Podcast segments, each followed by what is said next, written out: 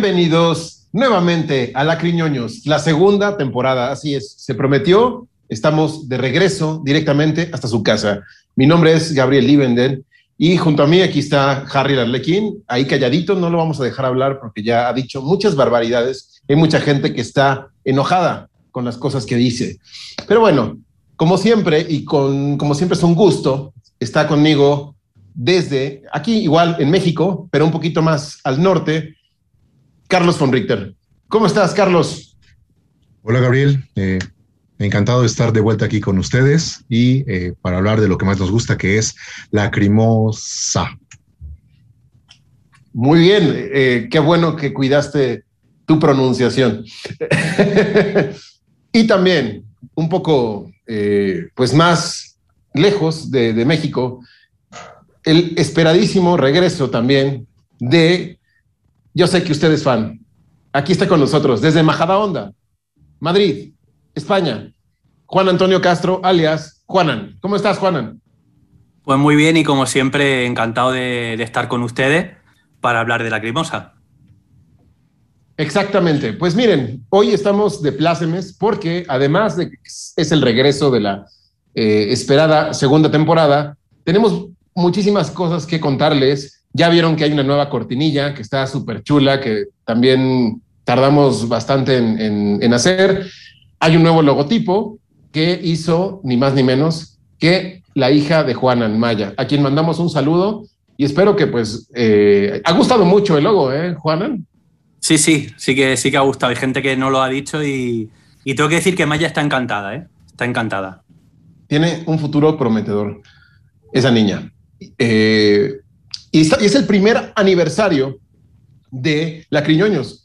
Nosotros publicamos el primer programa el 20 de septiembre y usted va a ver este contenido el 18, dos días antes, pero no pasa nada. Estamos en las vísperas de ese aniversario y yo creo que primero tenemos que hablar de eso, ¿no? De ver las reflexiones a un año de distancia del ejercicio que supone hacer este programa.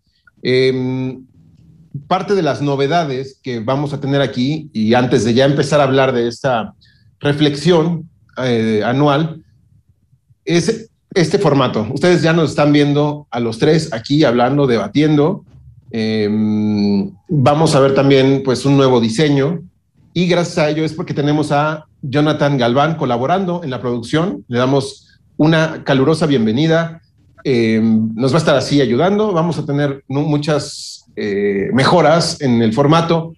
Eh, la cortinilla de entrada y de salida, pues la hizo ni más ni menos que el gran Elvis Vázquez Blanco. Eh, también muchas gracias, Elvis. Y bueno, el, digamos, toda la aplicación del logotipo y demás diseños de la mano de Chantal Calderón. Muchas gracias. Y bueno, vamos a empezar. Eh, Carlos, para ti, ¿qué ha significado hacer este programa? ¿Qué notas? ¿Qué, nos puedes platicar de este? Eh, ¿Cuál es tu reflexión de este año? Bien, pues creo que a lo largo de, estos meses me he dado cuenta de, la importancia de hacer un programa así, ¿no? Eh, es, es, una idea que tú venías manejando ya hace tiempo y de repente me la compartiste y me siento como muy, muy orgulloso de formar parte de ella porque me, agrada mucho ver, es muy alentador ver el, alcance que ha tenido este, este programa, ¿no? Esta idea, este, este proyecto. Y, me da mucho gusto porque, eh, no solamente porque hace falta, o sea, sí es, es, necesario, pero aparte hay mucha gente que, que ha logrado eh, hemos hecho como una congregación, ¿no? Con, con la gente que, que, ha recibido muy bien este programa y eso, eso me, me alienta a seguir aquí. Y, digo me alienta porque en lo personal debo comentar que es un poco difícil a veces hablar eh, en público, hablar eh, a profundidad de ciertos temas, por más que me gusten y apasionen, perdón, eh, no lo considero tan fácil, al menos para mi persona no lo ha sido. Y ya saber que esto tiene un año, independientemente de los meses que, que nos ausentamos, les repito, es muy alentador y, me, motiva mucho a, seguir adelante y seguir platicando con ustedes de esto que tanto nos apasiona. Eh, me, agrada ver como la, cantidad de temas que somos capaces de, mencionar en la semana, ¿no? Entre nosotros para decir, mira, y si hablamos de esto y si esto otro, y eh, no sé, ha, sido muy enriquecedor eh, en, lo personal, debo decir. Y también me gusta saber que es, es enriquecedor para, para, la gente que nos ve, ¿no? Que también participa, que nos comenta, que nos sugiere, que nos critica, que hace un poco de todo y que hace que este programa eh, tenga un, sustento mayor, ¿no? Entonces, saber que se cumple este primer año eh, es, es, muy motivador. Sí, de acuerdo. Eh, sobre todo, em, lo que mencionas de la comunidad que se ha creado es, se agradece bastante. Podría ser un video saludando a los suscriptores del canal, a los miembros del grupo Lacriñoños en el Mundo, que es, yo creo que complementario a este programa. Uno puede funcionar una cosa sin la otra. Si usted está viendo este programa, vaya ahorita mismo a Facebook. O sea, si es la primera vez que lo ve, vaya a Facebook, busque Lacriñoños en el Mundo, un grupo, y suscríbase.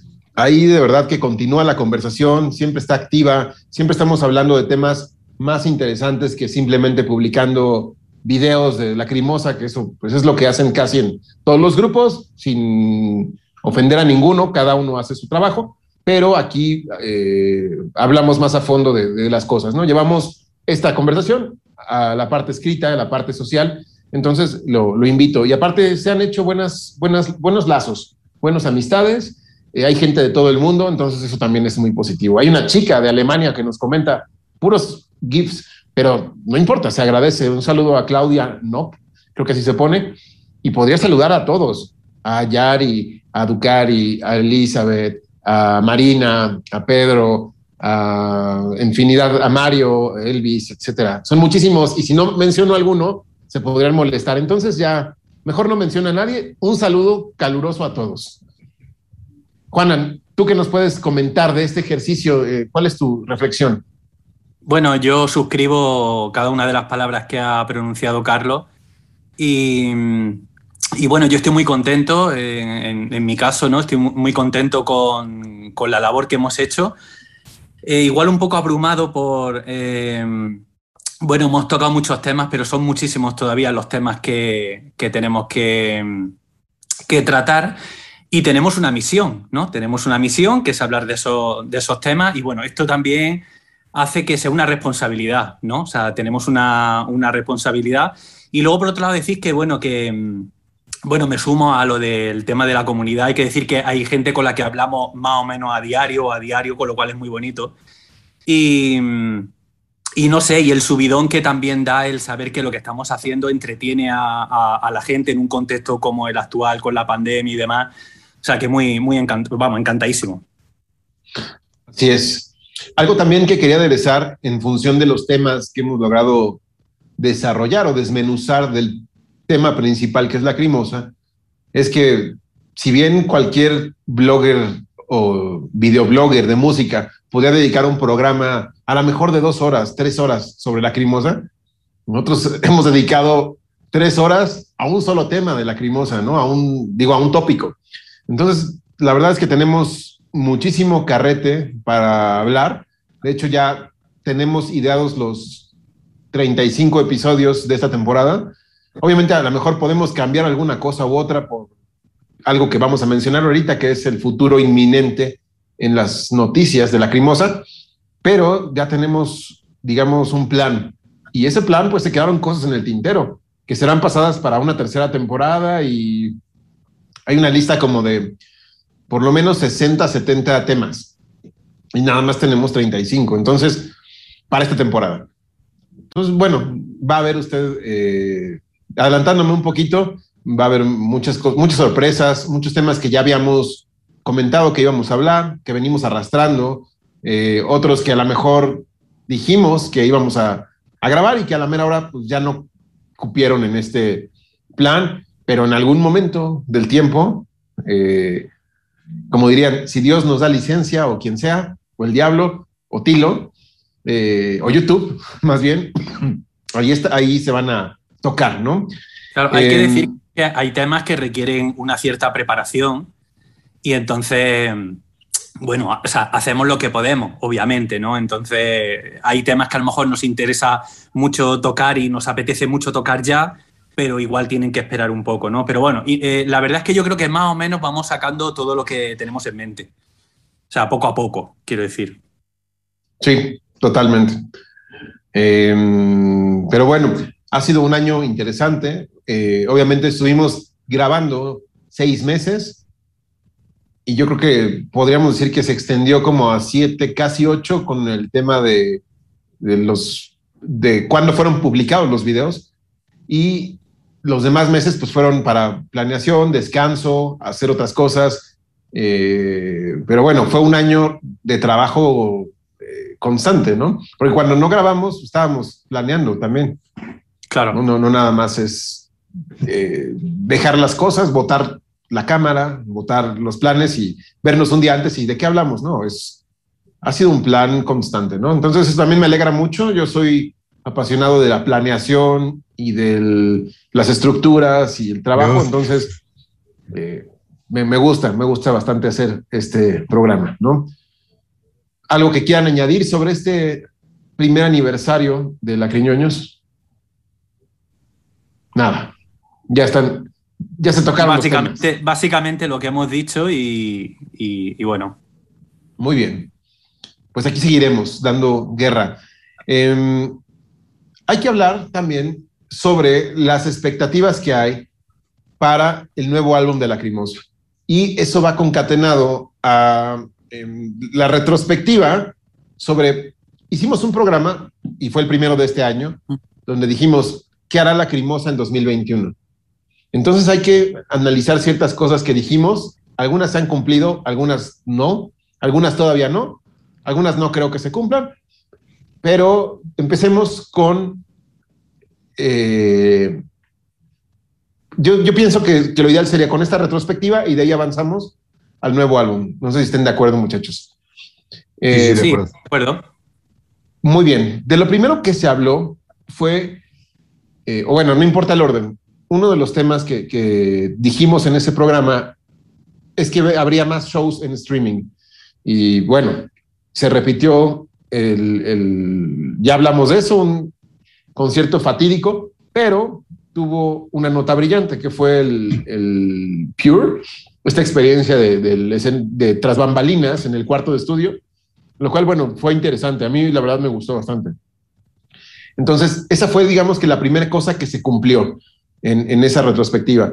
Vimos también que probablemente habría un show acústico, igual con el mismo formato de streaming, con algún escenario, no sé, pantalla verde y poner ahí algo. No, no creo que pase, eh, ni hoy, ni cuando ya no haya pandemia, ¿no? Lo veo fuera de sus este, planes. Eh, estaría muy bonito que hubiera un unplug, ¿no? Ya, ya lo habíamos platicado y creo que la, la ocasión se presta, ¿no? Aunque no tengas un escenario, puedes bien montarte en un teatro, poner a cada quien con sus guitarras y ponerse a cantar, ¿no? Pero no lo veo, no lo veo sucediendo. Entonces descartamos esa parte. Se habló de una gira y bueno, no hubo gira, hubo dos shows eh, casi, podemos decir, festivaleros, aunque fue un concierto completo uno, el otro casi completo. No tengo todavía al día de hoy certeza de cuántos temas se tocaron en la... En, Volkow, en el castillo en, en, Polonia, porque no, no está publicado el setlist. Hay una parte publicada, pero se cortan. Entonces, yo creo que ese sí fue un show eh, festivalero, ¿no? Ahí sí hubo más bandas el mm. mismo día. Y en el anterior, en el día anterior que tocaron en Alemania, ahí sí fue un setlist completo, ¿no? De 21 temas. Entonces, bueno, no hubo gira, pero sí ya se, abrieron a hacer dos conciertos. Em, yo soy de la opinión, no sé ustedes ahorita qué me pueden eh, comentar, de hacer una gira a finales de año. ¿Creen que lo ven factible? ¿Creen que si sale el disco en, no sé, noviembre, hagan unas fechas en Latinoamérica y el año que viene ya en Europa o algo así? ¿O creen que se va a ir hasta 2022? Este, los escucho, Carlos. Claro, eh, bueno, me regreso tantito al, tema de eh, streaming, ¿no? Eh, si bien las giras iban a estar en, función de lo que sucediera en el mundo en cuanto a esta, un poco de certeza, digamos, de, que ya no fuera tan riesgoso hacer este, conciertos presenciales, pues obviamente em, lo, que, lo que sucedió fue que no, no tenemos esa certeza y Tilo tuvo que recurrir nuevamente a hacer esto de, la, de los conciertos eh, streaming, ¿no?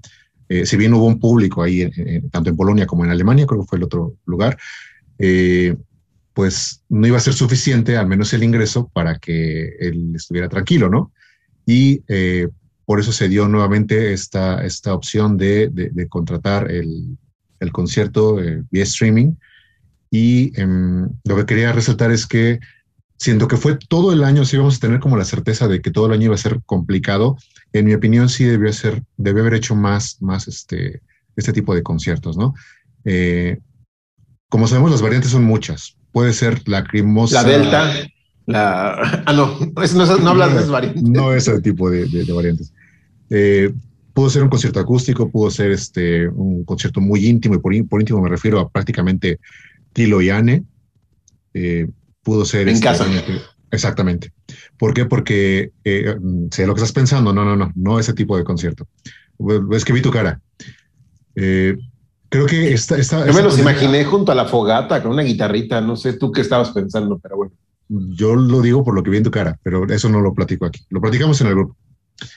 Eh, creo que en esta pandemia arrojó mucha creatividad en el sentido de poder llevar al público eh, muchos tipos de conciertos, ¿no? Y, lo repito, pueden ser acústicos, puede ser este, en una arena, como lo hizo el año pasado, eh, puede ser únicamente la, cabeza, el mandamás de, de, una banda, de una agrupación, tocando el piano, la guitarra, o sea, el abanico de posibilidades era infinito realmente, y lo vimos a, lo largo de esta, de esta pandemia, ¿no? Lo, estamos viendo todavía. Eh, el límite se lo pone uno. Y creo que Tilo se ha limitado demasiado en ese sentido. Si ya sabía que este iba a ser un año también complicado, difícil, casi imposible de hacer giras eh, o conciertos, este, no necesariamente en gira, eh, debió haber dado un poco más para, para nosotros, ¿no? O sea, nos pudo haber entregado muchas cosas más. Y creo que se limitó únicamente a este, a este par de conciertos y, eh, pues bueno, yo creo que ahí es donde podemos levantar la voz y decir, ¿por qué no un poco más, no? En varios formatos, o sea, no, únicamente eh, eh, en un castillo con una gran producción, bueno, gran producción, ¿verdad, Juanan?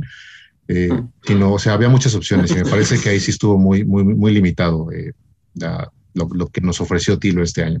Y yéndome ya a lo que comentas al respecto del disco, híjole, qué difícil es ahorita opinar algo sabiendo que esto tiene un retraso ya de, bueno, no un retraso, pero sí ya no ha, no sacado un disco en cuatro años, ¿no? Entonces, eh, siendo que adelantó un poquito en Side Rise con estos dos temas que ya se discutieron en, el programa que mencionas a principio de año, eh, de qué va a pasar en 2021 con la Crimosa, ah, no sé, realmente me deja muchas dudas saber qué, bueno, no puedo imaginar exactamente qué es lo que va a contener ese, ese nuevo álbum. Mi expectativa es este, muy, muy, este, no es nada clara, ¿no? Realmente, les repito, tengo muchas dudas y creo que me quiero limitar a opinar algo porque prefiero ver el producto ya cuando esté, porque ni siquiera sabemos si realmente va a estar en 2021. Eso es algo lo que quisiera decir por ahora. Ya. Juanan, por favor.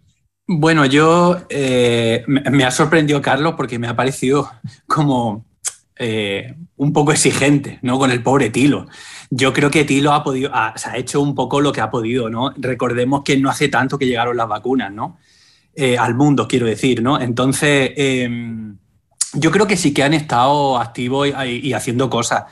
Pero bueno, yo quería introducir un matiz. Yo creo que cuando hicimos ese programa hablábamos de que podría haber más conciertos en streaming y demás si la situación se alargaba bastante tiempo más. Y el hecho cierto es que no ha ocurrido. O sea, la situación ha mejorado bastante eh, a nivel global, digamos, ¿no? Entonces yo creo que, mm, bueno, vamos a ver, ¿podría haber, ¿podría haber hecho Lacrimosa algo más? Sí, pero ya hemos señalado aquí muchas veces a lo largo de muchos programas ese carácter conservador que tiene Tilo, ¿no? Eh, donde, bueno, sí, podría hacer muchas cosas, podría hacer un acústico, pero no sé, le resultaría muy fácil de hacer pero no sé, igual no está dentro de sus planes y ya está, y se acabó, y no hay que darle más vueltas, ¿no? Em, respecto al otro, eh, ¿va a haber algún tipo de gira tal? Yo diría que rotundamente no. Creo que a lo sumo lo que puede haber eh, es alguna presentación pequeña en Alemania del nuevo álbum, que yo creo que lo que va a ocurrir es lo siguiente. Eh, ¿Y en qué me baso? En cómo funciona el comercio en el mundo. nos acercamos ya a las navidades, por decirlo de alguna manera.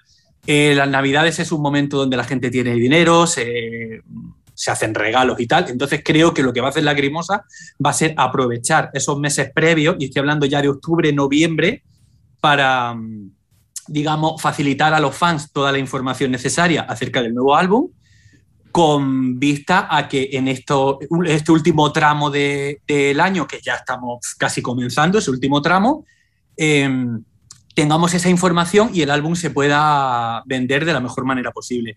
E insisto, como mucho, a lo mejor alguna presentación del álbum, pero yo diría que en Alemania y nada más que en Alemania. O sea, si hay una gira, va a ser el año que viene, claro.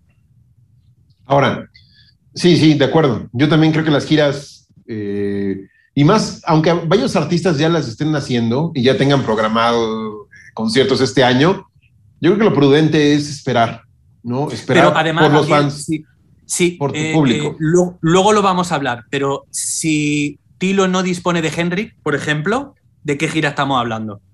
Claro. Sí, bueno, ese, es, un tema, ese es un tema. No es viable hacer una gira ahora mismo. Sí, no. No, no, pero digo, aparte de las complicaciones técnicas que ya vamos a hablar ahorita, mm. eh, yo creo que por respeto a la audiencia, por no arriesgarlos, yo no los juntaría. Si yo fuera un artista, yo diría, a ver, hasta que no estén, o sea, no quiero recurrir al de muestren su, certificado de vacunación para entrar a un concierto, que muchos lugares en Europa como París, bueno, Francia, ya lo está haciendo. sí. A mí se me haría ridículo llegar a esos extremos, entorpecerían el proceso, entonces mejor esperamos a que ya eh, se estabilice la situación, ya vemos este, de una manera restringida, a lo mejor haces dos fechas en una misma ciudad para que todos puedan ir y ya, ¿no? Esperamos un año. Ahora, con respecto al álbum nuevo, a mí me sorprende mucho que hoy, septiembre, que estamos grabando, hoy 18 de septiembre, eh, no haya noticias. Bueno, perdón, estamos grabando el 11 de septiembre, porque si hoy 18 de septiembre y el 15 sale el anuncio, pues ya voy a quedar como un payaso, ¿no? Pero eh, voy a quedar payaso. Este, al día que estamos grabando no ha habido noticia del nuevo álbum ni un conteo en, retrospectiva, en, no, en, ¿cómo se llama? Eh, olvide la palabra. No, no, no sé Una cuenta atrás. Una cuenta eh, eh, atrás, ¿no? Porque, ajá, Tilo luego suele hacer eso, ¿no? De cuatro, tres, dos, uno, nuevo álbum tal día. Muchos artistas que sacaron álbum este año tenían como ocho meses nueve meses, un año de antelación, donde dieron aviso de sus álbumes. Obviamente, ¿por qué tanto tiempo? Porque estamos en pandemia. Había que retrasarlo un poco más porque a lo mejor ya tenían planeado hacer giras de promoción y pues estaban ahí guardándose el material para, eh, no sé, acercarse más a la normalidad. Pero, amén de eso, estamos a cuatro meses de que se acabe el año y si Tilo dijo que salía este mismo año, ya debería de haber algún anuncio. Yo creo que ya. Pero Gabriel, es que es inminente. O sea, si tú sigues la dinámica y tú la sigues. O sea, si reflexionamos la dinámica, mejor dicho, de, de Tilo a la hora de gestionar eh, las entradas en Facebook, ¿no? las informaciones y demás, ya no hay tiempo de tatuaje, se, acabaron los tatuajes. Es, esas últimas entradas que ha hecho sobre tatuaje, ¿vale? Es como la... Mm, yo me imagino a Tilo pensando, a ver, ¿cómo hago para alargar esto un poco más? ¿Vale? Porque él tiene su plan en la cabeza. O sea, lo que quiero decir es que la, primera información que vamos a tener sobre el álbum, más allá de que en alguno de los dos conciertos últimos ya dijo que sí, que efectivamente sale el, álbum este, este año, eh, es inminente, es inminente. O sea, en cualquier momento Tilo se pronuncia. O sea, mm, yo estoy convencido, pongo la mano en el fuego. Ya. Em, sí, yo estoy pensando. perdón, otra cosa es cómo lo va a hacer. A lo mejor ya no tiene tiempo de, de, en una semana doy una pista, en otra semana doy otra, ¿vale? Como por ejemplo hizo con Testimonium, acordaros, ¿no? Con esa portada que estaba desenfocada y va cada vez, ¿no? Subiendo una imagen un poquito más, entre comillas, nítida, ¿no? Jugando un poco con la. ¿no? Eso le encanta a Tilo. Igual ya no tiene mucho tiempo para hacer eso, pero yo creo que ya es inminente. Ya es que no. Em, la caja ya no es noticia, los tatuajes no, ya no dan más los pobres de, sí, eh, ya no hay concierto, o sea, no se me ocurre nada con lo que, con lo que pueda salir. Eh, igual, a lo mejor alguna colaboración con alguna banda, con alguna banda amiga. Yo creo que ahora sí que es el momento ya del álbum. Sí, de acuerdo. Ya tiene que lanzar algo. Ya septiembre, no puede pasar de septiembre. Si lo quiere lanzar en diciembre, que lo veo diciembre tendría que ser la primera semana. Y yo creo que La Crimosa nunca, nunca ha lanzado un álbum más que Clamor, el primero de diciembre, pero nunca ha lanzado un álbum en diciembre. ¿Por qué? Porque comercialmente no es estratégico. Tiene que ser antes. No, antes de diciembre. Yo me refiero antes de diciembre. Pero recuerda lo que pasó con la caja, ¿no? Es decir, que va a haber una caja y de repente, bueno, ¿y, ¿y, cuánto costará la caja? ¿Y cuánto? O sea, había una serie de preguntas en el aire y de repente todo se solucionó, o sea, toda, toda esa información vino de repente en, un, en una única entrada, ¿no? Eh, y, como que ya está a la venta, o casi, ¿no? Bueno, pero dosificó... hace una cosa y hace la otra también, ¿no? Sí. Pero digo, ahí, ahí fue dosificando el contenido, ¿no? De que primero va a salir el... Va a contener este disco y va a contener un sticker. Sí, pero no tanto en cuanto al lanzamiento. Yo, yo me, refería, me refería al lanzamiento. O sea, eh, sí que fue dosificando lo que es el contenido de la caja, con lo cual muy bien, eso es muy, muy tilo, o sea, ningún problema con eso, pero mm, las preguntas relativas a ¿y cuándo va a salir? ¿Cuánto va a costar? ¿no? ¿Cómo va a ser el envío? Todo eso se solucionó de repente en una entrada que era como... ¿no? Entonces, o sea, yo no descartaría la, cosa de que... Em, no voy a decir en una única entrada, pero yo no descartaría que en, dos o tres entradas tengamos toda la información, porque yo creo que la jugada de Tilo tiene que ser como la que hace mucha gente, que es pues aprovechar esa inercia de, las navidades. Sí, de acuerdo, de acuerdo. Em, y también, em, si va a lanzar algún videoclip, algún tema en Orcus, porque luego eso hace, ¿no? Lanzar un tema ya ni siquiera el sencillo, ya ni hablemos de que si va a lanzar sencillo o EP. Eso, esas prácticas ya quedaron en el olvido para la historia de la Crimosa, aunque Tilo siempre puede sorprender, pero aquí no le veo futuro a eso. si, quizás en Orcus o en Sonic Seducer o en Silo aparece algún tema exclusivo, ¿no? Como anticipado, pero ya yo creo que ya no puede poner tampoco temas anticipados. no hay, ya hay muchos. Ya hay muchos. No hay tiempo. No, aparte está en Chat Anderson, que no sabemos si sí la va a incluir. Como ya debatimos en el programa pasado, eh, no sabemos si, si con la que ha tocado en, estos dos conciertos es suficiente como para que uno esté pues al pendiente. Yo creo que el sentimiento general de los fans es igual que el nuestro, ¿no? ¿Qué va a pasar? Ya queremos información, aunque sea lanza un concepto de qué va a tratar, no sé. Y si usted está viendo esto el 18 de septiembre y ya anunció algo en la semana, deshágame en los foros, en los memes, por favor. sáltese este, este extracto ¿no? del video porque ya no tendría caso. Eh, algo que yo quería comentar es, mm, bueno, tengo que poner el ejemplo porque es inmediato para mí, ¿no? les compartí en la semana a ustedes, este, amigos, eh, un, un DVD que sacó una banda de heavy metal reconocida, alemana también, de nombre Gamma Ray. Eh, es inmediato y tiene mucho que ver con Lacrimosa porque, porque cuando hace un año sucedió el, pues este evento de, la transmisión en vivo del concierto en ISS Dome, eh, Gamma Ray, ocupando la misma producción, un día antes tuvo el mismo evento, es decir, ellos tuvieron su concierto vía streaming un día antes que Lacrimosa, ¿no? Entonces, este, digamos, la mano de obra era como la misma, por así decirlo. Y el día de ayer, Gamma Ray ya eh, lanzó eh, su álbum doble de, este concierto en vivo, eh, pues en formato CD, DVD, DVD con Blu-ray, vinil, etc., ¿no? Y, esto es importante ¿por qué? porque, les repito, está directamente relacionado con la cremosa, porque esa misma producción que, grabó eh, audio y video de, de, esa banda, pues hizo lo mismo para la Lacrimosa. ¿Qué significa entonces? Bueno, pues eh, es momento como de comentarlo, ¿no? Podría ser que la Lacrimosa también saque un disco, álbum doble en vivo, con un DVD, con un Blu-ray, porque pues ahí estuvieron los medios, eh, los recursos para, para, grabarlo. Además de todo, es como el concierto más importante que han tenido en sus últimos años, ¿no?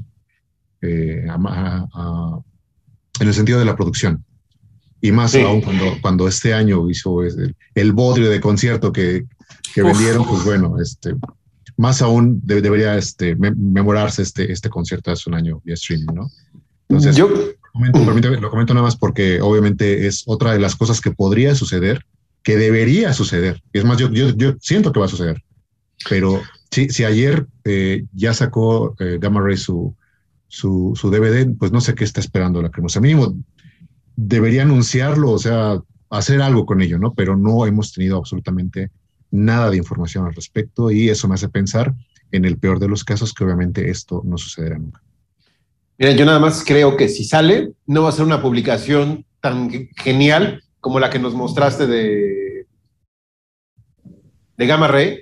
Se me hizo, te digo, a mí me encanta porque este tipo de publicaciones dan un poco de fe o de esperanza de que se siga consumiendo este tipo de artículos, ¿no? De colección, de, digibook, eh, que, le impriman preciosismo a su obra, que es complementario. Eh, pero no creo que la Crimosa lance ese concierto igual que, que Gamma Ray, para nada. Yo creo que va a ser un extra, una edición especial del nuevo álbum. Eso para mí me suena mucho más lacrimosa, más a la usanza de lacrimosa, como lo fue el video de Live in Mexico City. Se lanzó con Hoffnung en una edición especial. Yo votaría por eso. Y está bien, si lo, hace es un extra y está bien. Yo pienso igual que tú, Gabriel, pero además lanzo una pregunta. ¿Creéis que después de la caja, que está muy reciente, eh, mm, se va a lanzar un producto de, tanta envergadura en, lugar de un álbum, digamos, convencional? Yo no lo creo. Yo no lo creo. O sea, la Crimosa ahora mismo, yo creo que Tilo, eh, parte de su energía ahora mismo, por decirlo de alguna manera, tiene que ser eh, tiene que ir en la dirección de vender esas cajas, esas malditas 3.000 cajas, ¿vale? Que mm, yo eh, alucino de que todavía no se hayan vendido, ¿eh? O sea, es que alucino de que no se hayan vendido. No son tantas, ¿eh? No son tantas para... ¿Cuántas? 2.000. ah, 2.000. He dicho 3.000, creo, me he equivocado. 2.000. 2.000. O sea, mejor... a tu favor.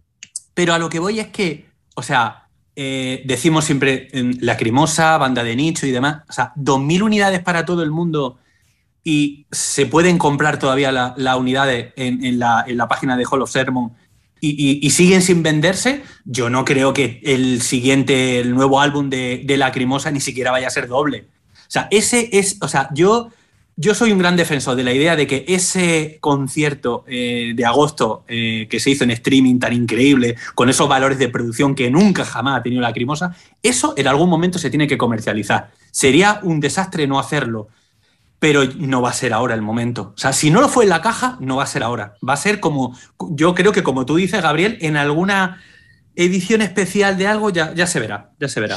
Sí, tienes razón en eso. ¿eh? Yo creo que ahorita no es momento de arriesgar económicamente en función de hacer un, algo tan especial. Va a salir, si bien nos va, un Digi, Digipack del nuevo álbum y se acabó.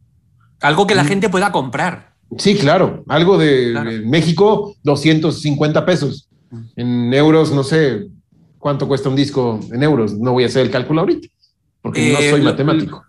De lacrimosa los hay por 17, 18 euros, algunos ve- 20, 21, depende. Pero Bueno. entre 17 y 21 euros. 17 euros. O sea, eso es lo que Mm. van a, van a poner en, en- en venta el disco. No, no, no creo que, igual que tú, no creo que sea momento de arriesgar, eh, pero todo puede pasar. A lo mejor sí. Dice, es Navidad, la gente tiene dinero, como con la caja, ¿no? Pero yo creo que Mm. la caja se tardó. Y sí, de hecho, eh, Tilo lo comentó, eh, estábamos reuniendo material, eh, necesitábamos que cosas estuvieran listas para poder lanzarla, cosas de impresión inclusive. Y la caja salió eh, muy cerca de las navidades, lo cual fue com- Mm. eh, complicado. Yo insisto, si vas a lanzar algo a nivel artístico, tiene que ser máximo la tercera semana de noviembre. Ya en Mm. diciembre la gente ya no, o sea, ya lo Mm. compró o ya lo encargó y nada más espera que le llegue. Ya no va a estar interesada en buscar, en la novedad, ya está interesado en otras Pienso cosas, ¿no? en el fin de igual. año, en la comida, en el pavo, en las... Sí. Para diciembre regalos. toda la información tiene que estar encima de la mesa. Sí, O sea, es el, el mes mm, clave es octubre, o sea, o los meses clave, octubre, noviembre. En noviembre tiene que estar todo ya, o sea, que lo puedas encargar, que lo puedas comprar, ¿no? Otra cosa luego es cuando te llegue, pero yo creo que eso es lo que, lo que, lo que va a ocurrir. Y luego insisto en algo que también hemos hablado ya varias veces. Desconocemos absolutamente en qué punto de la producción de, de ese nuevo álbum eh, estalló la pandemia y, y qué supuso eso para Tilo. Aunque sí que sospechamos que la caja, que sobre todo que versionen, pero la caja en su conjunto, eh, es fruto del contexto de la pandemia. ¿Vale? Claro. Entonces, esto se ha alargado. Recordemos que Testimonium es del año 2017, o sea que es que ya ha llovido, ¿vale? De 2017 Testimonium, el, el- el último álbum hasta, hasta la fecha. Pero si ya Tilo ha dicho que, que no, que efectivamente que en 2021 sale el, el nuevo álbum de Lacrimosa, pues ya es que, es que no queda ya mucho tiempo. O sea, es que ya eh, estamos eh, a las puertas de que nos dé las primeras informaciones. así es. Por eso yo también tenía un poco de miedo de hacer este programa, porque en una semana puede salir la información y ya quedamos como payasos. Pero bueno, eh, Bueno. esperemos que salga y repetimos, no sabemos y una gran incógnita, el tono. Ya sabemos que no va a ser lo mismo que estaba atravesando tanto mental como emocionalmente cuando compuso en Chat Andersone, cuando tenía el 30 aniversario ya insoslayable sobre, sobre Lacrimosa, y ahora pues pasa esto y se extiende y la caja en medio. Entonces, el tema que pudimos ver en el show de, de este año, pues está a distancia a luz de Inchat Anderson.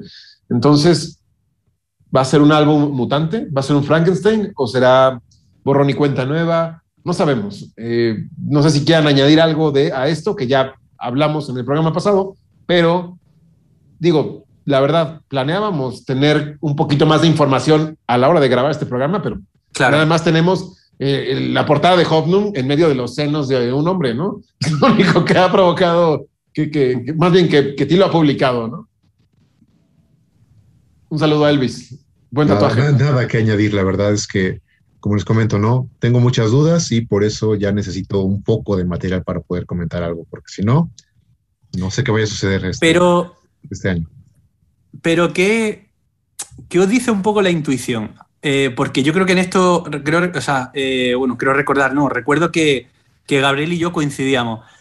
Eh, aunque no es fácil y nos podemos equivocar muy fácilmente, algo me dice que va a ser un álbum que, se va, que va a estar más cerca de Hofnum que de Testimonium, por ejemplo. Yo creo que Testimonium se va a quedar dentro del conjunto de, la, de lo que es la discografía de Lacrimosa, se va a quedar como no una mega anomalía, como puede ser Inferno, pero yo creo que Testimonium va a ser algo un poquito más diferente. O sea, algo me dice que, que por ahí van a ir los tiros. Em, yo creo que va a ser algo mm, a nivel de envergadura, de sonido y demás, algo más parecido a Hoffnung que otra cosa. Yo incluso pensaría. Sensug también. No, yo incluso pensaría que más apegado a Revolution, porque Tilo, hoy, cuando está sumamente deprimido, o hace temas o muy, muy, muy desgarradores o muy, muy, muy crudos. Y en ese orden de ideas.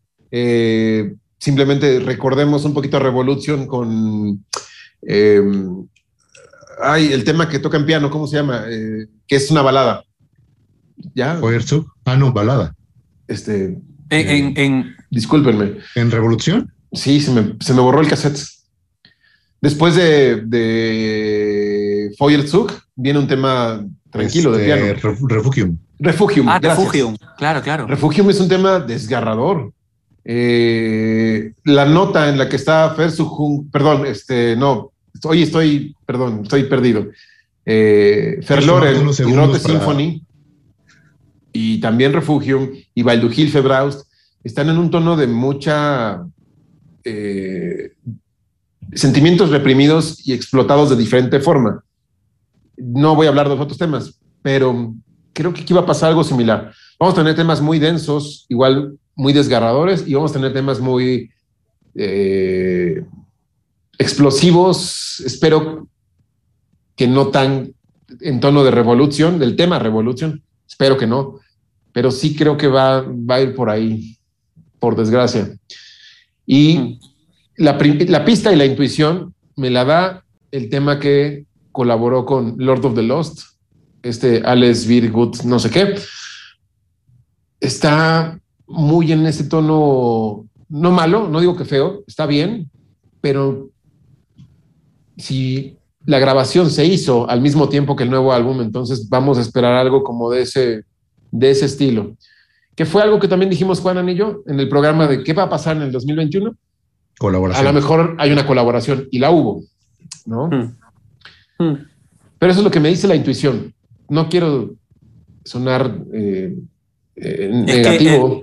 Es que es difícil porque eh, o sea, el, el proceso creativo eh, que ha debido de implicarle la, digamos, la elaboración de este álbum se alarga durante mucho tiempo y no sabemos hasta qué punto, mm, a diferencia a lo mejor de trabajos anteriores, Tilo se ha visto empujado a hacer, deshacer, retomar. Entonces, yo mm, pienso que no sería muy. O sea, eh, o sea, ojalá sea una maravilla de álbum, ¿no?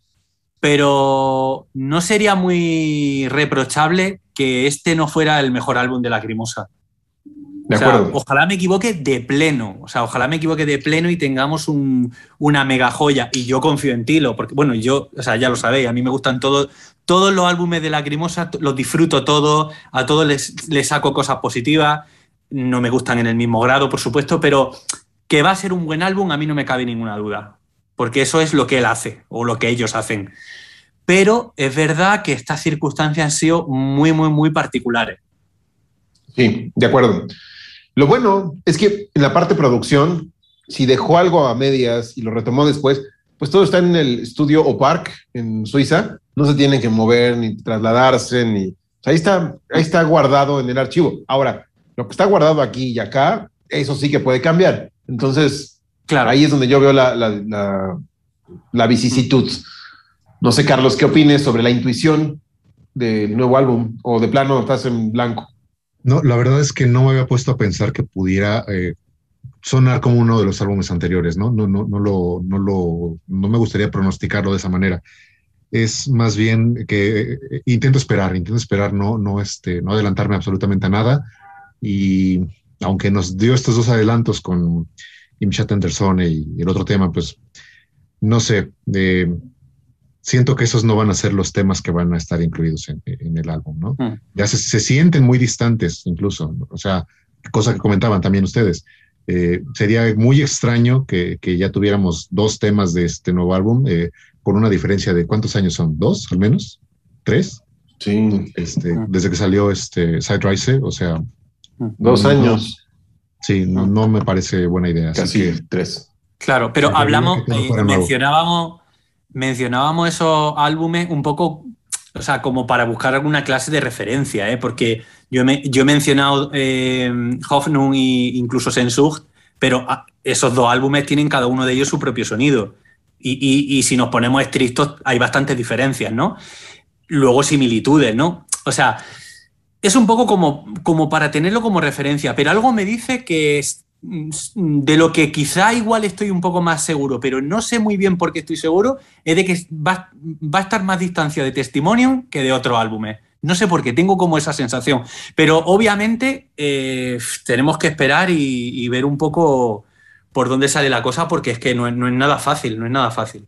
No, y, por ejemplo, In der Zone, cuando lo escuché, si lo comparara en tonos de iluminación con Testimonium, Testimonium es un álbum que está muy oscuro, es un álbum muy, muy oscuro. Sí. In der Zone creo que está, es, tiene la vena de Testimonium, pero como si le lo iluminado. No sé si me explico. Em, mm. tiene un color distinto, pero está muy, muy a tono con lo que se hizo en Testimonium, pero más positivo, más, más de mm. fiesta, sin ser un tema de fiesta, ¿eh? Ojo, no es un comet, no es un comet, pero sí va hacia esos lugares. Y en Testimonium no, es raro, en Testimonium es mucho más oscuro que eso pero siento que sí se pudo haber desprendido y salir de ahí hacia otros eh, mm. universos, ¿no? Mm. Ahora, el tema que escuchamos en el directo, repito, se me hace años luz de, de Schattendersone, no en, en, tiempo, sino en estilo, en luz, se volvió a la oscuridad, pero de pleno. Mm. Sí, en todo, en todo. Eh, yo, yo creo que nos sorprendió, ¿no? nos sorprendió mucho. Eh, bueno, el, propio álbum de Testimonium eh, nos sorprendió yo creo que a todos, ¿no? Porque no imaginábamos que, eh, no sé, fuera a venir un álbum de, de Lacrimosa con, no sé, digamos que con esa oscuridad que es un poquito más primigenia que, que respecto a los álbumes anteriores, ¿no? Que a Revolution, por ejemplo. Pero bueno, habrá que esperar. Así es. Y en todo caso, vamos a pasar a un tema que va de la mano con esto, porque en cuanto aparezca el nuevo álbum, vamos a tardar en escucharlo muchísimo. ¿Por qué? Porque la Crimosa ha decidido retirar su música de las plataformas de streaming. Entonces, si sale el nuevo álbum el primero de noviembre, pues nosotros lo vamos a escuchar. Hay de dos. O alguien que lo suba de manera pirata y lo descarguemos y entre los fans de la Crimosa se rola todo eso, aunque les duela, sí, todos se lo rolan. Pero obviamente yo siempre compro el original, yo no, jamás, ni me gusta tener música pirata, lo detesto. Eh, yo soy chapado a la antigua, me gusta tener el disquito y leerlo, ¿no? Pero bueno, a lo que voy, retiraron su música de las plataformas, entonces yo creo que el nuevo álbum no va a ser la excepción. Eh, lo cual pues, es bueno y malo porque va a generar más interés y la gente va a querer gastar para saber qué hay en ese nuevo disco, ¿no? Y tenerlo en el momento en que les llegue. Y no de primera mano, así de, ah, ya salió, lo escucho el mismo día, ¿no? Em, alguien que, como nosotros, que somos tan apasionados, pues sí queremos escucharlo el día que salga, ¿no? Pero, ¿por qué creen que Lacrimosa haya retirado su música? Al día de hoy ya regresó dos álbumes de Snake Skin, al menos a YouTube Music. Yo no uso Spotify.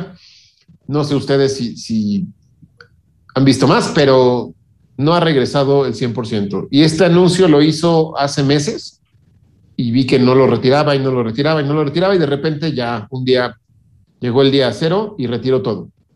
Sin mayor explicación, solo dijo, en algún momento regresaremos.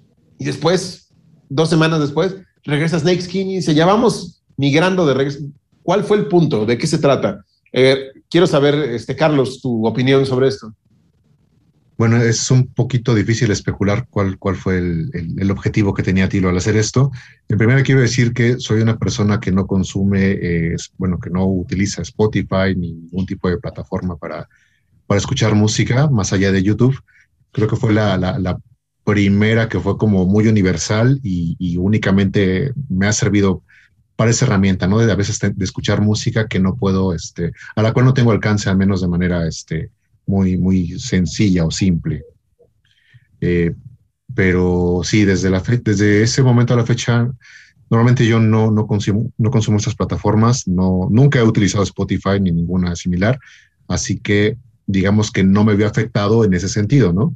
Eh, creo que pertenezco al, tipo de gente que, que, no le vino ni porque no viene ni va ni este, lo que sucedió con respecto a, la crimosa. Pero sabiendo que este es un mundo ya en el que, pues es, es el mundo ya de la inmediatez, ¿no? Y de las cosas al alcance simplemente de un, de un clic, ¿no? Entonces, sé, sé, cuánto pudo haber afectado para la gente que, estando en el otro extremo, nunca ha comprado un disco ni va a comprar un disco de la cremosa, simplemente eh, accede a la plataforma para poder escucharlo. Y la verdad es que es muy válido en estos días. No es algo que yo aplauda, ¿verdad? Que, que, que, me interese que, siga sucediendo, pero es una realidad. Y eh, es una realidad tan grande que por eso el 90% de los artistas, o tal vez me quedo corto, están con, con, su, con su material ahí en, Spotify ¿no? y otras plataformas. Así que eh, lo entiendo perfecto. Obviamente creo que la, la, intención de la mayoría de los artistas, quizá este 90%, quizá menos, eh, es llegar a, la gente, llegar a, más gente, ser consumidos, ser escuchados, ser considerados.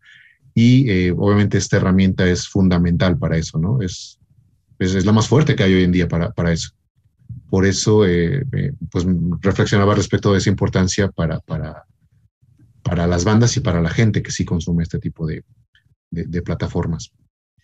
Pero no, no logro dar con, con el objetivo de, de, avisar que va a retirar la música y irla este, regresando eh, eventualmente, ¿no? Realmente no, no sé a qué se deba. Me interesaría mucho escuchar lo que, lo que va a decir Juan al respecto. No, pues yo yo realmente no sé a qué obedece tampoco. Eh, yo sospecho que tiene que ser, em, bueno, para empezar algo temporal, no definitivo, eso yo creo que es obvio, pero yo creo que sospecho que tiene que ser algo relacionado con alguna jugada, así a nivel legal o algún rollo cambio de, política de algo o, que se quieren ir a otra plataforma. O sea, eh, mm, parece como raro, ¿no? O sea, eh, ¿por qué alguien iba a querer irse de Spotify para irse a una plataforma que, sea cual sea, ya claramente es inferior? Porque no es Spotify, que por cierto, yo tampoco, yo tampoco soy usuario, nunca jamás eh, he utilizado. Me pasa como a ti, Carlos. Yo utilizo. O sea, yo soy de objeto físico y luego YouTube. YouTube, que me parece muy cómodo y demás. Entiendo las ventajas de todas esas plataformas, pero a mí, sinceramente, me parecen un horror. A mí. Eh, pero me, ha hecho gracia lo optimista que se ha mostrado Gabriel. Es decir, em, ¿de verdad pensáis que si no están el nuevo, que si no está el nuevo álbum en Spotify o similares, eh, la gente que está acostumbrada a, consumir la música de la Grimosa de manera gratuita, como toda la música, ¿no? Probablemente van a salir corriendo a comprar el álbum, cosa que probablemente no hayan hecho nunca. No, no, no. Yo me refiero a una estrategia de Tilo. Tilo pensando eso, ¿no? No lo voy a tener a la vista para que lo compren. No creo, Tilo sabe lo que hay. Mira, aquí hay una realidad y es que una parte muy grande del fandom de la Grimosa no se gasta ni un euro. O sea, o sea, ni un euro ni lo que sea. O sea, no se gasta dinero en comprar los álbumes. Pero bueno, pasa con todas las bandas. ah, sí, son los que critican todo, ¿no? Los que dicen, no, este álbum está bien feo. Claro, soy súper fan, pero nunca, pero nunca he dado nada, ¿no? O sea, nunca he apoyado económicamente a la banda de, ninguna manera y encima de saqueo, ¿no? Que, o sea, que es como, o sea, no solo no apoyo, sino que encima... Entonces, bueno, yo en cualquier caso creo que esto va a ser algo temporal. O sea, yo creo que la gente que sí que, y tienen todo el derecho del mundo a, ser usuario de Spotify, por supuesto, y demás, yo creo que eh, mm, tienen que estar tranquilos porque esto volverá, o sea, volverá en algún momento. Pero ojo, eh, algo está ocurriendo en Suiza, ¿vale? Algo está ocurriendo en Suiza desde hace tiempo. Eh, hay movimientos extraños en la página de Hall of Sermon. O sea, por ejemplo, desde hace mucho tiempo el álbum Angst no está disponible para comprar en CD.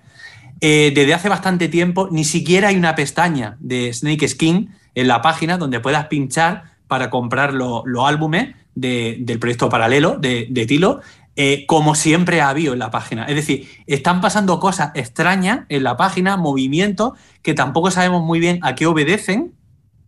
También la propia página, el, propio eh, website de, de, la Crimosa, eh, que funciona un poco a modo de escaparate, está también como muy abandonada desde hace, desde hace tiempo. Es verdad que Sí que insertan algunas noticias de vez en cuando, por ejemplo, los, los últimos conciertos, el de Alemania, el de Polonia. Sí, eso debe ser cierto. automático, ¿no? Eh, No es una programación. Eh, sí, sí, bueno, o, o, eh, un panel de administradores que el propio Tilo eh, escriba, que le, que le hayan hecho a Tilo, ¿no? Que Tilo escribe y, y- y te aparece con su diseño ya programado y demás. O sea, es- es- es- eso es algo que está superadísimo y no hay ningún problema. Pero lo que quiero decir es que mm, mm, ambas páginas eh, están funcionando de manera extraña, ¿vale? Con movimientos raros. Tampoco se pueden comprar los DVDs. Ya no hay DVDs disponibles de No, no, ni tampoco- Live bueno, History, ni música. siquiera aparecen en la discografía. Sí, ¿no? o sea, tú consultas la discografía de, de- en la página web de la Crimosa y no aparecen. Sí, No es muy raro, es muy irregular su manejo Mm. de, de mercancía, su manejo de medios. Eh, Mm. Ahora, yo lo que decía en, en una conversación que tuvimos sobre la decisión de retirarlo de plataformas, yo creo que va, eh, y pongo el ejemplo, cuando yo he subido videos sobre la Criñoños y que les pongo audios, y ese audio a veces se sobrepasa los segundos que ni siquiera están establecidos en ningún lado Sí. uno piensa que si no me paso de 6, 7, 8 segundos, no me tumban el video o no me lo sacan de la monetización. Pero eso no, no está establecido. YouTube no le conviene decirlo. Pero si hay videos que no, que no tienen ningún problema de derechos de autor y que se siguen reproduciendo y tienen audios de lacrimosa, hay otros que no y te aparecen. eh, toda la posible monetización que pueda recibir este video va a ser directo para el artista del cual usaste el audio. Sí. Y abajo aparece una leyenda. Este audio pertenece a The Orchard o The Orchard Music. No a Hall of Sermon, no a Lacrimosa, The Mm. Orchard Music. Y no nada más Lacrimosa, muchísimas bandas. Sí. O sea, también he usado audio de Ethereum, audio de Mago de Oz, au- audio de otras bandas y todas son de The Orchard Music. Yo no sé cómo funciona eh, el intermediario entre la empresa Spotify, la empresa YouTube Music, la empresa Deezer, Amazon, iTunes, etcétera. No sé cómo funciona, pero seguramente sí debe ser como eh, una distribuidora, ¿no? Un arreglo de distribución donde tienes regalías por cada clic que pongan en tus clips de audio o tus archivos de video. Y obviamente el intermediario se lleva un dinero, Spotify se lleva todo dinero y Tilo o Lacrimosa, el artista, se lleva todo dinero. Ahora, supongamos el caso de un artista más mainstream, ¿no? Vamos a suponer Metallica. Está en Spotify, está en YouTube, está en todos lados. Y obviamente tiene escuchas masivas, ¿no? Por todo, todo el mundo está escuchando Metallica en este momento, ¿no? Por decir algo. Y obviamente la mínima regalía que reciben en proporción es enorme, ¿no? Es le- suficiente para que la banda diga, nos retiramos, ya no vamos a hacer conciertos ni vender discos, vamos a vivir de nuestras regalías de Spotify y de todas las eh, plataformas. Lacrimosa no está en ese rubro, obviamente, porque no se está escuchando en todo el mundo al mismo tiempo con ese mismo nivel. La Lacrimosa. Yo creo que aquí lo que Tilo va, o es una suposición, quitar a The Orchard Music como intermediario y, de- y arreglar que Hall of Sermon sea su propio intermediario para eliminar a esa tercera parte y ya si regreso a Spotify, si regreso a Deezer, si regreso a YouTube. Aparte YouTube, paréntesis, tiene una ventaja. Por cada reproducción, además en video, no nada más en música, tienes eh, monetización. Entonces en YouTube yo creo que es estratégico y no lo debería de retirar en ningún momento para que constantemente esté recibiendo esa monetización, porque es su contenido original. Y en la parte del audio, yo creo que sí, yo creo que vamos a, a ver que está quitando intermediarios para que él reciba directamente la Una- poca regalía. ¿eh? Una cosa que no he dicho antes es que creo que en YouTube también ha quitado la música. Sí, sí, ¿vale? sí, sí, ¿Sí? te lo confirmo. O sea, la no. Crimosa, desde hace años, la Crimosa, eh, la Crimosa está utilizando YouTube, obviamente, como, como tantas otras bandas, pues para dar difusión a los nuevos videoclips, mm, vídeos promocionales. A de la nuevo- música. ¿Vale? Pues hasta, eh, hasta hace cosa de, no sé, una semana, dos semanas, más no, eh, yo diría que estaba casi el 90% de, lo- de las publicaciones de la Crimosa. Faltaban algunas. La caja. Faltaban algunas, pero eh, EPs, eh, directos, los álbumes regulares y demás, bueno, pues han desaparecido. Siguen los videoclips siguen los vídeos, vamos a decir, un poco especiales, pero todo lo que es la discografía ha desaparecido de la página de YouTube de Lacrimosa. Sí. O sea, que hay, hay, eh, o sea, Lacrimosa está haciendo una serie de jugadas que no entendemos muy bien. Pero es que va, que ligado, parece que está Juanan, como... va ligado a YouTube Music. Claro, sí, sí, sí. Por eso, Pero- si, lo, si lo retiras de un lado, se va del otro. Claro, pero es como, como si ahora mismo no quisiera tener presencia eh, mm, para consumir eh, su música de esa manera. Pero lo curioso es que tampoco, eh, tampoco están persiguiendo a la gente que ha subido canciones de Lacrimosas desde hace muchos años. Tilo nunca ha perseguido ese tipo de. salvo con, salvo con el tema de la caja conversiones, que sabemos que sí que ha ocurrido, ¿no? Pero. mm, Pero nunca, nunca ha, pues eso, ha perseguido a, a un pobre diablo, ¿no? Que ha subido a Insane Kite y, y no, nunca. Con ¿no? unos fan-made vídeos horrendos Sí. que uno sí, tiene sí, sí, que sí.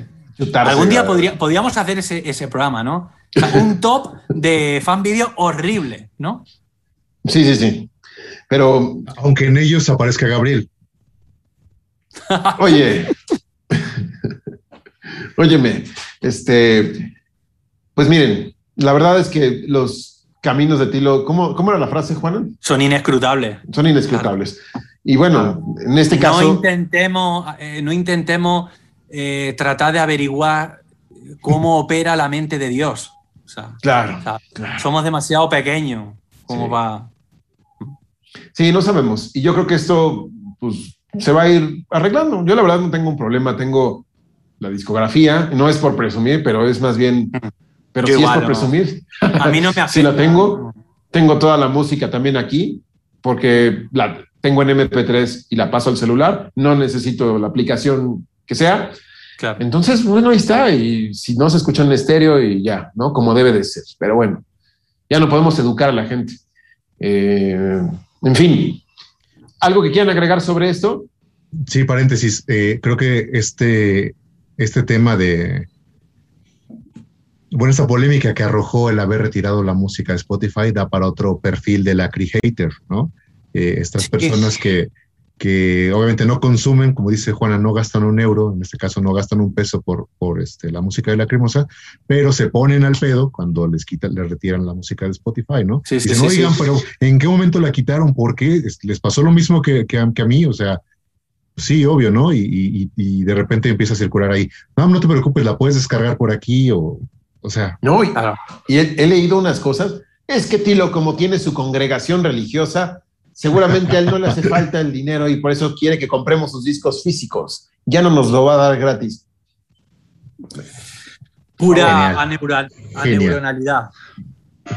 Sí, o sea, ¿qué tiene que ver, no? Pero bueno, en fin, Mm. tenemos otra, otro tema medio exclusivo porque no se ha dado difusión hasta el día de hoy y es la salida o el motivo, no, no salida, el motivo de la ausencia de Henrik Flyman en los conciertos, en el ensayo y en el concierto, en los dos conciertos. No estuvo Henrik Flyman, en su momento todos quedamos así de, bueno, si no está en el ensayo, llega al día siguiente al concierto y ahí va a estar tocando, ¿no? Porque a ti lo dijo, mañana veremos a Lacrimosa como lo conocen. Yo dije, ah, está incluyendo a Henry, que a lo mejor olvidó su equipaje o se averió su tren, no sé. Y al día siguiente no estaba Henrik. ¿Perdón? un mal estomacal, no se Un mal estomacal, claro. Eh, pero no estuvo y no hubo Una una, diarrea de última hora, por ejemplo, Claro. ¿no? O sea, No hubo una explicación. No, ni Tilo se molestó en decir, ah, extrañamos un saludo a Henrik, no. Y en el concierto del Castillo, también, digo, del, del, del otro día, también fue un Castillo. No hubo Henrik Flyman, no hubo declaraciones. Este, por ahí corría un rumor de unas de estas personas que estuvieron en el backstage con Tilo Wolf cuando le pusieron las mañanitas o un poema que le escribieron no sé cuántos fans. Gracias por incluirnos, eh, fans de Alemania. Eh, pero ahí se dice que alguien comentó, oye, ¿qué pasó con, con Henrik? Que te lo dijo, en la próxima gira va a haber un nuevo miembro eh, en la banda. Este es un rumor, no estamos confirmando nada, no me consta. Ahora, lo que sí me consta son los motivos que dio Henrik Flyman en su foro oficial, tiene un foro. Eh, dice que tras una serie, eh, se los voy a leer para que no piensen que yo estoy distorsionando las cosas. es tal cual viva voz o pluma de Henrik Flyman sobre esto, ¿no? Em, la verdad, antes de decirlo, se me hace un poco raro, pero en fin, dice, buenas tardes. Eh, nuestros gobiernos han dificultado innecesariamente el viaje de Dinamarca a Alemania y a Polonia y viceversa.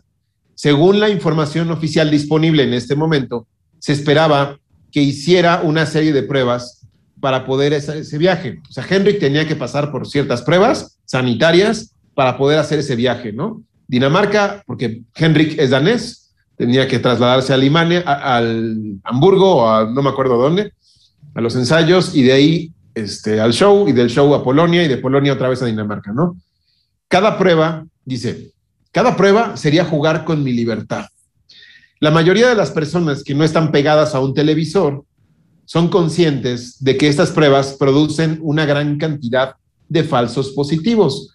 O sea, es decir, que si te sale positivo en la prueba, puede que sea falso. Eh, yo más bien conozco los falsos negativos, eso sí, que no te alcanzan a detectar porque el virus está en periodo de incubación. Pero falso positivo no lo creo. No creo que exista. Eso es como en el embarazo, ¿no?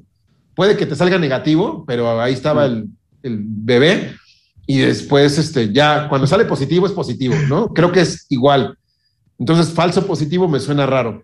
Eh, esto ha sido confirmado por varios tribunales de justicia, un gran grupo de profesionales médicos y recientemente incluso la OMC, la Organización Mundial de la Salud.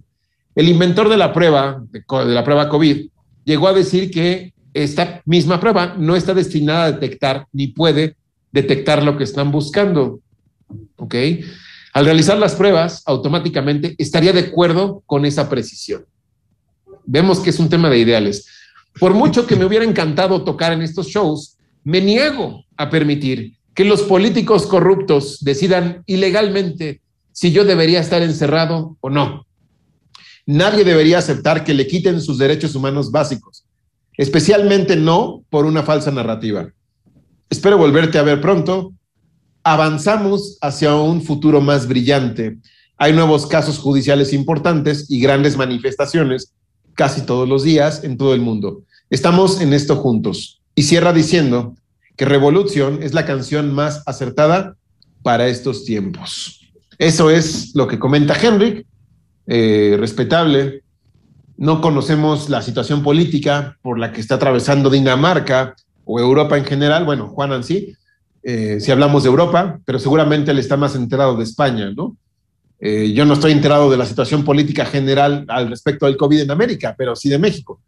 Entonces, pues sí me huele a que hay una distancia eh, en temas políticos, pero por lo que aquí leo, sí es un tema de ideales. No sé ustedes qué piensen. Carlos. bueno, sí, parece un, tema de ideales, ¿no? Y bueno, tampoco conozco la situación que, envuelve a Henrik. Sería como muy, muy difícil para mí eh, comentar algo de manera acertada, pero hay una cosa que es una realidad, ¿no? Eh, creo que independientemente de a qué te dediques y dónde vivas y pues todo eso, en el momento en que ah, eh, después de una pandemia, imagínense la, noticia que recibió todo el mundo, ¿no? En este caso Henrik, decir, ¿sabes qué? Se cancelan las giras, no vas a tener trabajo tanto tiempo. Eh, no sé cuándo vuelvas a tener trabajo, al menos con nosotros, la Primosa, ¿no? Y imagino el, shock que fue para él, porque obviamente representa un shock para todos nosotros de alguna u otra manera, eh, para nuestros trabajos, para nuestras actividades, etc. Pero pues todos nos estamos preguntando, ¿cuándo volveré a hacer lo que me gusta o lo que me, me, provee de, un sustento, ¿no? Todos lo, hemos preguntado y cuando me entero de estas razones, pues la verdad sí me quedé como, ¿de, qué está hablando, no? O sea, no me parece, me parecen un poco fuera de lugar. O, sea, repito, no, no estoy en los zapatos de Henrik, no, no, intento ver qué está en su cabeza, pero creo que estos motivos, aparte de darlos de modo tan tardío, ¿no? Eh, eh, eh, hacer esta declaración tan tardía, me parece muy sospechosa y, y no sé cuál sea su futuro entonces con la cremosa, que es solamente lo que nos, nos, nos tiene aquí hablando, ¿no? Eso es lo que realmente nos interesa.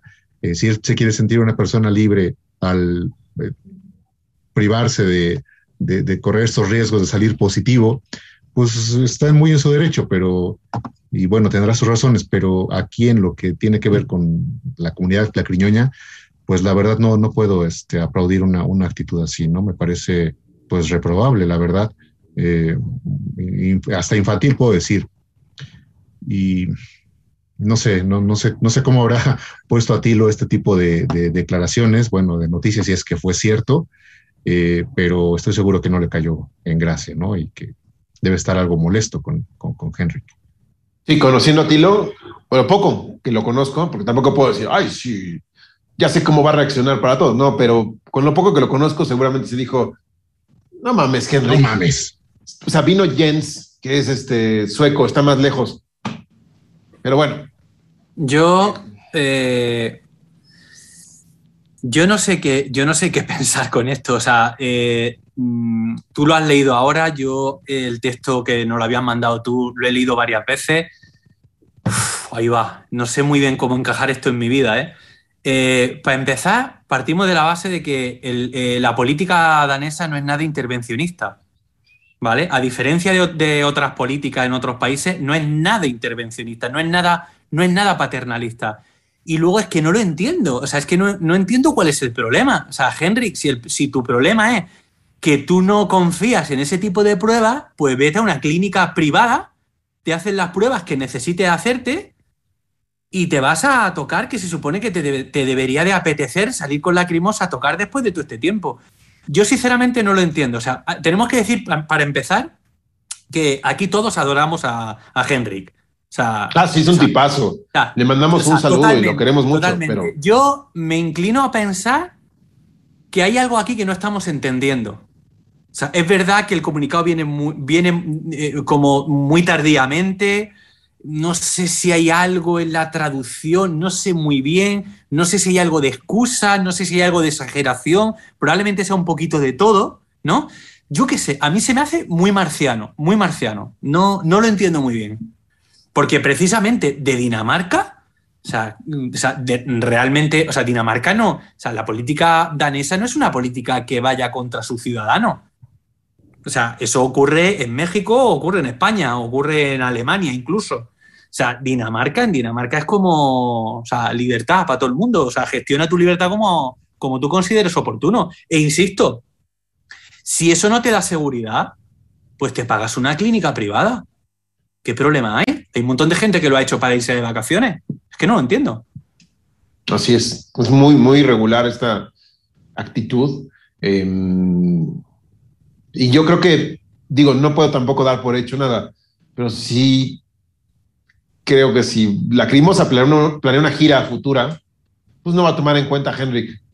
Pienso que va a tener que, por mucho que le pudiera doler a Tilo, porque Tilo, yo, Tilo me consta que reconoce a sus músicos, les aplaude, los estima muchísimo. A Henrik es uno de los que estima. A todos, ¿no? Pero ya mm. tiene sus 10 añitos, 11 añitos tocando con Lacrimosa. Entonces, y creo que la relación entre ellos es buena, pero... Pero Gabriel, a ver, más allá de que todos somos seres humanos con nuestro orgullo, nuestro ego y demás, hay que poner las cosas en contexto. Contexto de pandemia, ¿vale? ¿Vale? Entonces, eh, eh, un montón de tiempo sin tocar. Se organizan dos conciertos. ¿vale? No una gira, ni siquiera. Y un, fin de semana. O sea, un fin de semana, un fin de semana. ¿Y tú sales con esa? Pues yo no lo entiendo. Yo no lo puedo entender. Si es que incluso te debería de apetecer solamente por ver a tu amigo, ¿no? A los miembros de la banda. O sea, por salir, por oxigenación mental, no sé. Yo, yo no lo entiendo, pero tampoco quiero que se le crucifique, porque yo creo que realmente no entendemos su motivo. Yo creo que todo es muy ambiguo. Nos falta información. Sí, Nos falta información. Esto no es para lapidar a Henrik, ni que le manden hate.